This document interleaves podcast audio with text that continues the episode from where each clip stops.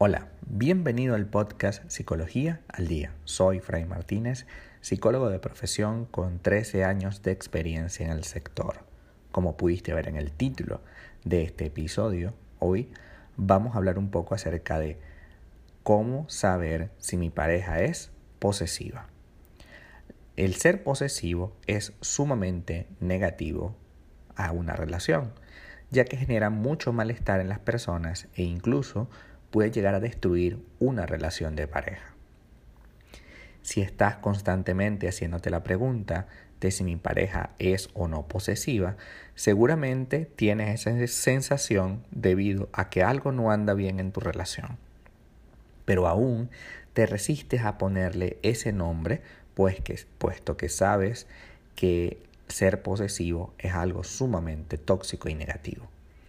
La posesividad está íntimamente relacionada con los celos. Y los celos están estrechamente ligados a la inseguridad, al miedo y a la desconfianza. Por lo que si sospechas que lo que ocurre es que tu pareja te está haciendo posesiva contigo, pero no estás totalmente segura, este episodio vamos a explicar cómo puedes tener la idea sumamente clara. Primero vamos a diferenciar los dos más grandes, posesividad y amor. Existe una gran diferencia entre la posesividad y el amor sano, y es importante conocerla para poder identificar qué es lo que estamos recibiendo o experimentando.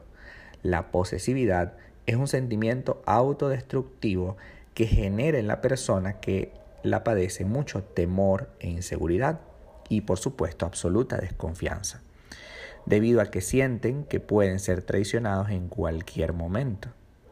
En la posesividad surgen los celos y el egoísmo, que son directamente proporcionales con el nivel de inseguridad en la persona posesiva, ya que ella misma no se siente lo suficientemente valiosa e incluso no se acepta tal y como es. Este tipo de sentimiento, el celo y el egoísmo, provoca en la persona posesiva que adopte una serie de creencias que, que, se terminan convirtiendo en emociones y acciones que por supuesto son sumamente destructivas, las cuales a esa persona no le afectan únicamente, sino que va a la carga para destruir a la otra, porque la idea es generar un ambiente hostil de dominación. Por ello es tan importante entender la enorme diferencia.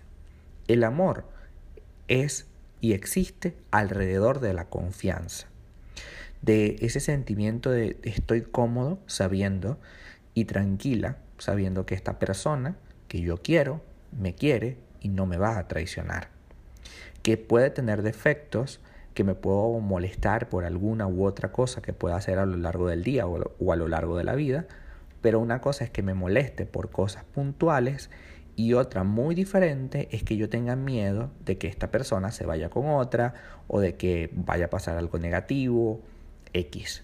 Lo cierto del caso es que yo puedo tener la plena seguridad de que esta relación en cuanto a estar juntos, en cuanto a traición, no va a existir.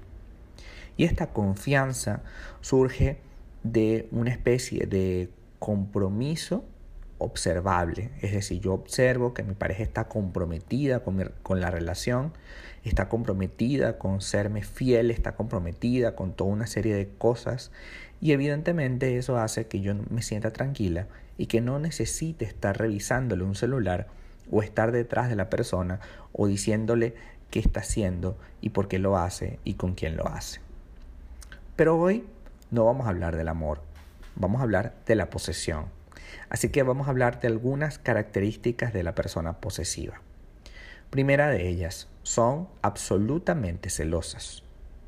Desconfían todo el tiempo de la pareja.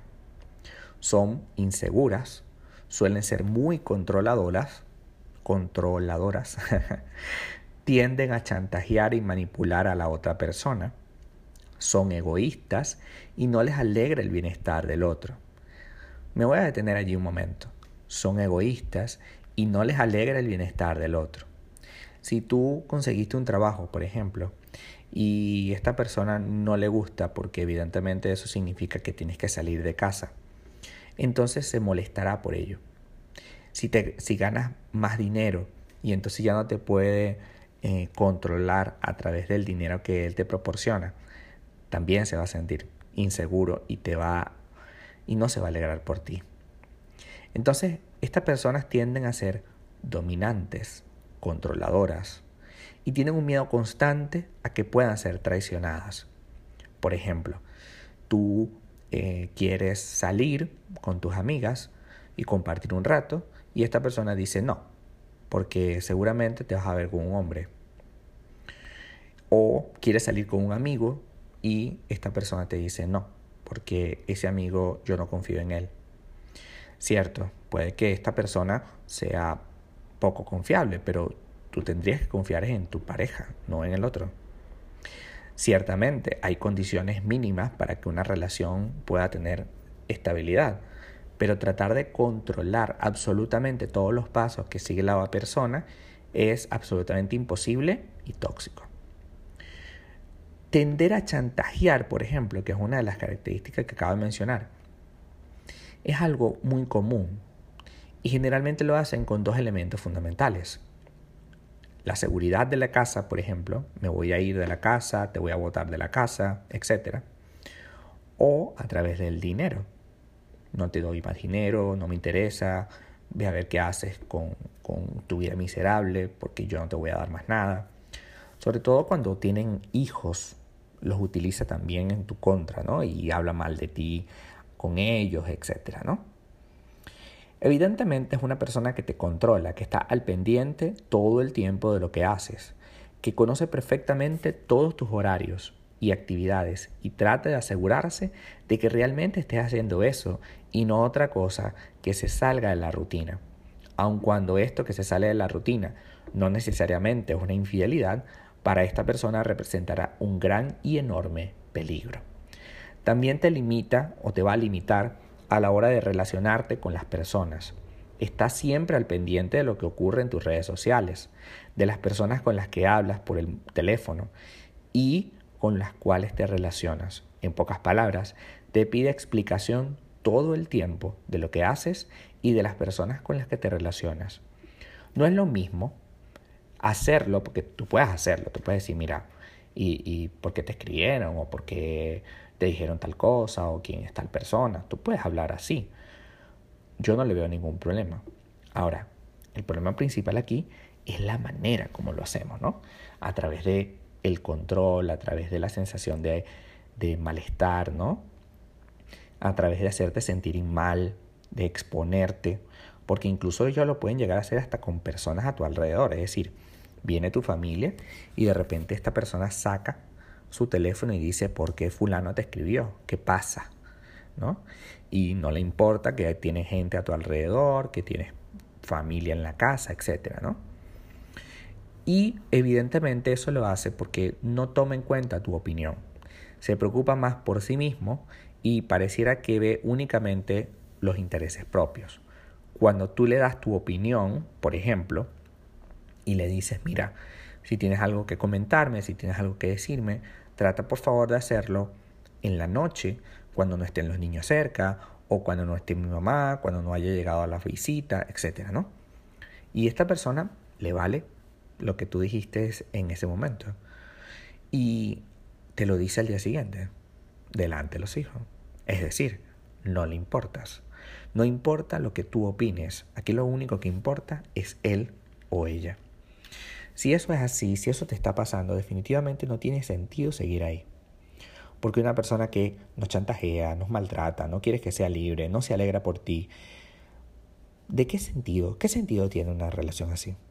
¿Qué sentido tiene estar con alguien que, prácticamente nos quiere de, de esclavo? De un esclavo que todo el tiempo diga que sí. Y que inclusive, aunque tú tomes esa postura, aunque tú le digas sí, sí a todo, sí, está bien, sí a todo, eh, definitivamente esta persona no, no va a entender. E incluso, aun cuando tú te doblegues absolutamente a todos sus deseos cada vez más locos y más macabros, em, esta persona no va a estar satisfecha jamás. Si te quedas encerrada en la casa, esta persona va a decir, es que cuando yo me voy a trabajar, tú metes otro hombre para acá. Entonces tampoco tiene sentido. Así que si tenemos una persona con estas características de pareja, lo más recomendable, lo más lógico, es alejarse. Alejarse lo más posible, puesto que esta persona no va a cambiar hasta que tú no hagas, hagas algo absolutamente contundente. Y si no cambia, al menos ya te habrás ido de la relación y podrás rehacer tu vida como te lo mereces. Mereces un amor libre, mereces una persona que te quiera y que te dé confianza, que te respete y por sobre todas las cosas que te ame. Amar no significa poseer. Amar significa disfrutar del tiempo, privilegio del tiempo que tenemos juntos. Amar no puede ser bajo ningún concepto controlarte ni tener esa sensación incómoda de que no puedo ser libre y hacer lo que quiera. Al final del día, lo que importa es el amor real. Todo lo que tenga que ver con la posesión y el control es absolutamente tóxico y a la larga igualmente te vas a tener que separar, a menos que quieras vivir en una jaula. Hasta acá nuestro episodio del día de hoy. Muchísimas gracias por quedarte aquí hasta el final. Si deseas saber más sobre mi contenido, www fraymartinez.com. Para consultas online, www.fraymartinez.com. Muchísimas gracias y hasta el próximo episodio.